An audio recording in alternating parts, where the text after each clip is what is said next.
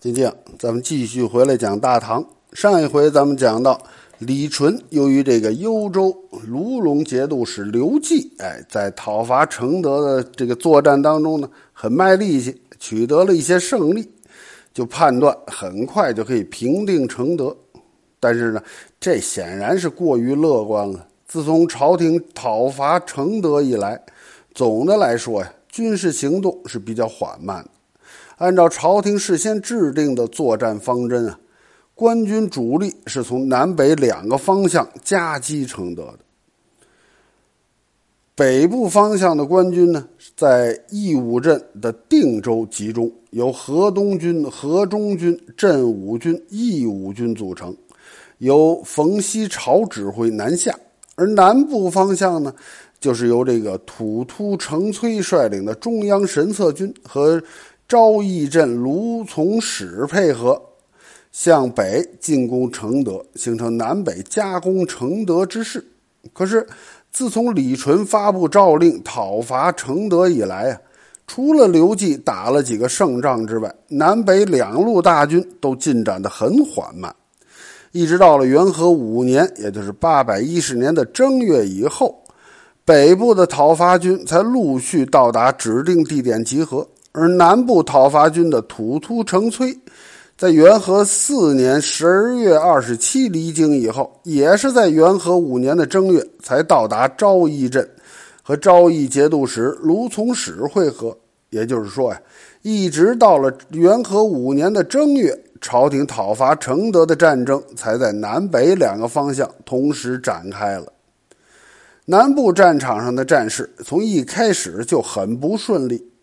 由于这个土突成崔啊，他是个宦官出身，没有指挥经验，而且他部下的这些军士呢也不听他的指挥，所以这就造成在屡次与承德军交战的时候都遭受了失败。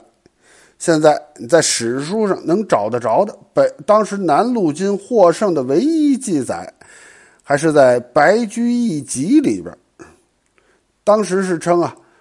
卢从史上报朝廷，他在百乡击败过承德军的三万人马，并且受到了李纯的嘉奖。不过，这个战绩是否属实，还是有待商榷的。除此之外，南路军再没有任何的胜绩了。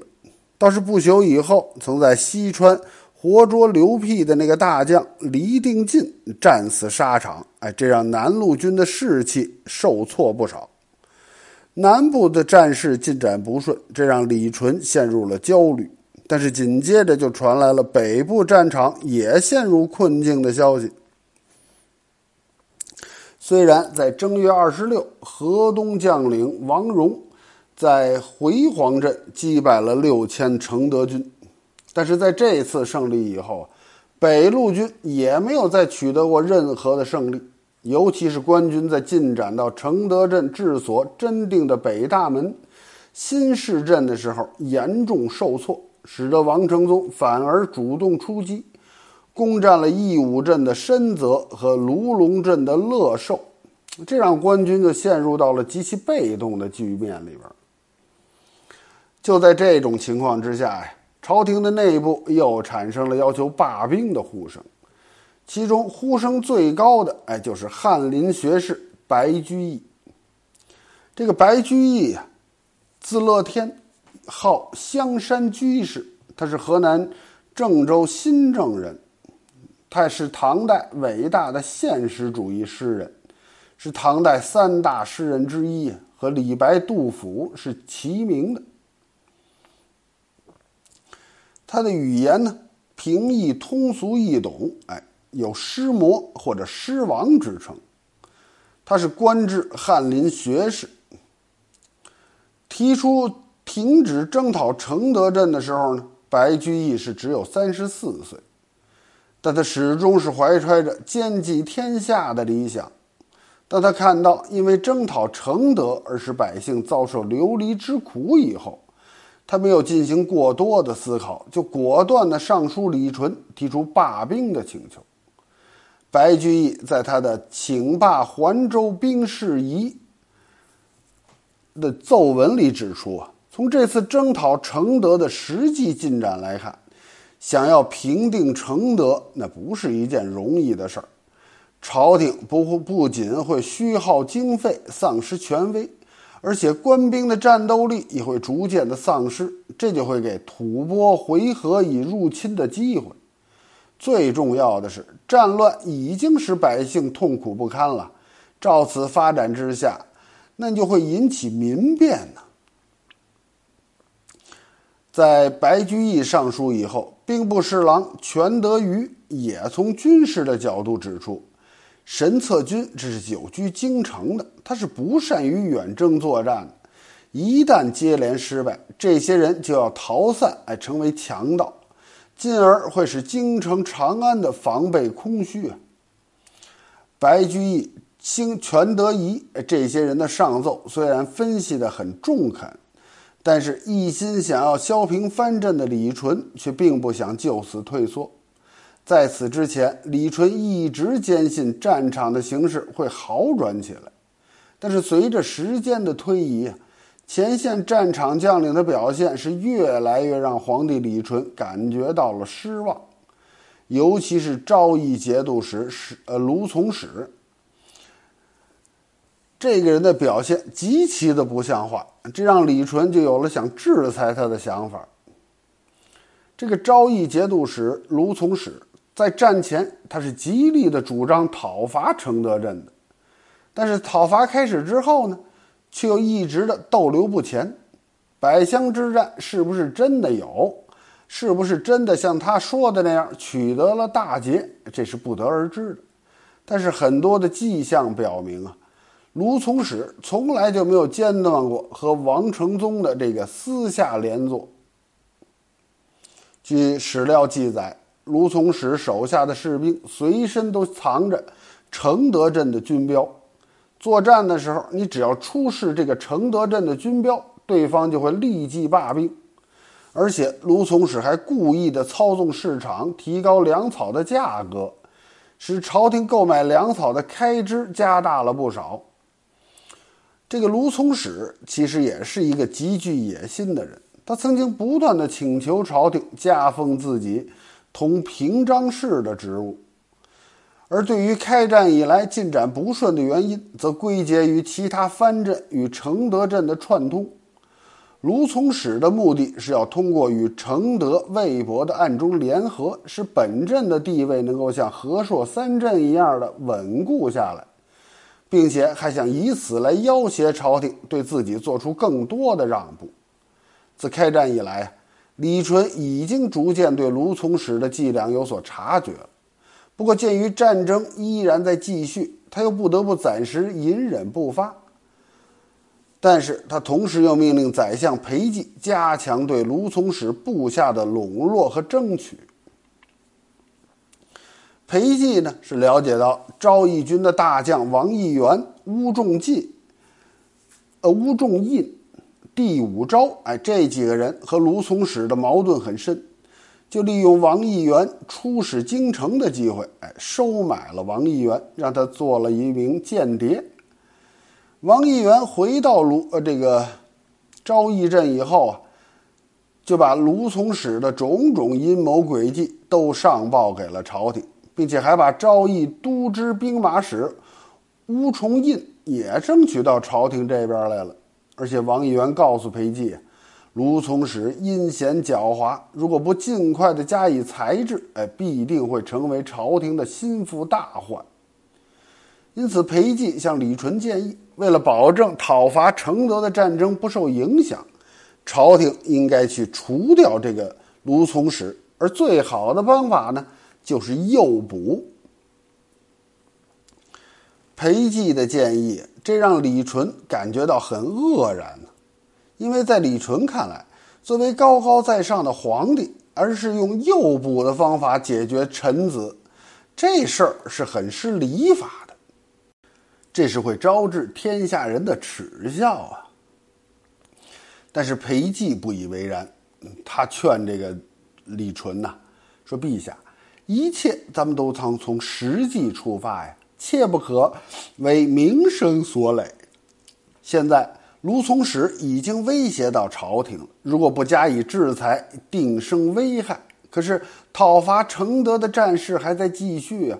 如果再大张旗鼓的讨伐昭义镇，恐怕朝廷还没有这个能力。所以，臣认为目前局势下，用什么方法都不重要，重要的是哪种方法会对朝廷更有利呀？尽管李纯还是觉得，哎，这个诱捕的方式确实是太丢人了。可是他还是听从了裴寂的建议，开始了诱捕的计划。李纯了解到，这卢从史到达前线以来啊，从来都不把讨伐承德这事儿放在心上，就经常跑到土突成崔的营里边去玩去。尤其呢，他还经常把这个土突成崔当成婴儿一样的戏耍。哎，这搞得土突成崔呢是很没有面子。于是李纯就密令土突成崔，哎，让他寻找机会诱捕卢从史。当土突成崔接到皇帝陛下的密令以后呢，他就特意的在军营里边摆上很多奇珍异宝，哎，并有意无意的让这个贪财的卢从史看见。当卢从史向他要的时候呢，他就大方的哎一件一件的就赠送给卢从史。这样就让卢从史放松了警惕，更加的信任了自己。就在卢从史逐渐产生了麻痹大意的情心呃这个心绪之后，在元和五年，也就是八百一十年的四月十五，突突成崔是与行营兵马使李听使李听事先在营里边埋伏好了士兵，然后呢，请这个卢从史到营里来赴宴。卢从史不疑有诈呀，就像往常一样，毫无戒备的就来到了土突成崔的大营。可是，当他刚进入营里边，就被埋伏的在四周的士兵给绑了起来。昭义镇的士兵听说主帅被擒了，立即赶来营救。土突成崔下令斩杀了十几个士兵，然后向他们宣布了皇帝李纯关于拘捕卢从史的诏令。士兵们听到是朝廷要拘捕卢从史，哎，无可奈何，就逐渐散去了。为了防止再发生意外，土突成崔下令把卢从史押解到了长安。李纯得到卢从史被擒的消息之后，很高兴啊。这个时候呢，北路招讨军。冯锡朝和张昭茂带领大军在木刀沟大败了王承宗，而且还差点活捉了这个王承宗，这多少提升了讨伐军的士气。为此，李纯是下令嘉奖。而这边呢，卢从史被擒，使得昭义镇的节度使这个职位暂时陷入了真空。李纯很清楚啊。如果接下来解决不好昭义镇节度使的问题，那么昭义镇就会像一颗定时炸弹，随时都会被引爆。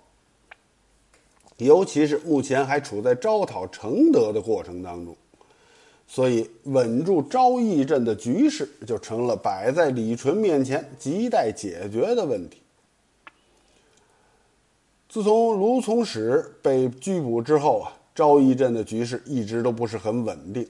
李纯为了嘉奖乌重印，准备让他来接任昭义镇的节度使。但是翰林学士李绛认为很不妥，他主张啊，河阳节度使孟元阳，哎，把他调任昭义当昭义镇节度使，然后呢，让这个乌重印出任河阳节度使。就在这事儿还没决定的时候，李纯收到了土突成崔从昭义镇发来的奏报。称他自己已经任命乌重印为昭义节度使留后，哎，请朝廷追封任命为节度使。对于土突成崔的奏报，李绛依旧是表示反对。他进一步向李纯指出来，不能让乌重印担任昭义镇的节度使，因为这个昭义镇的地理位置很特殊，因为很多年以来啊。朝廷就是凭着昭义镇去抵挡和硕藩镇，抵挡和硕藩镇，哎，他甚至可以决定整个帝国的安危啊！卢从史从前具有昭义镇，这已经让朝廷寝食难安了。好不容易现在才重新控制了昭义镇。如果要让吴崇印担任节度使，那无异于再次的失去了昭义镇。更关键的是啊，诱捕卢从史已经让朝廷失去了体面。如果刚刚复得昭义镇，这本来还是一件大快人心的事儿，而你现在又把节度使这一个职位授予了一位昭义镇的部将，这更会让朝廷失去威严。吐突成崔的一封表文，就让乌重印当上了节度使。那今后其他藩镇也会效仿的，那你朝廷又会怎么处理呢？如果拒绝的话，会不会再次引起动乱？最后，李纯还是听从了李绛的建议，在元和五年的四月二十三，任命乌重印为河阳节度使，孟元阳为昭义节度使。但是让李纯没有想到的是啊，就在乌重印与孟元阳互调的这段日子里。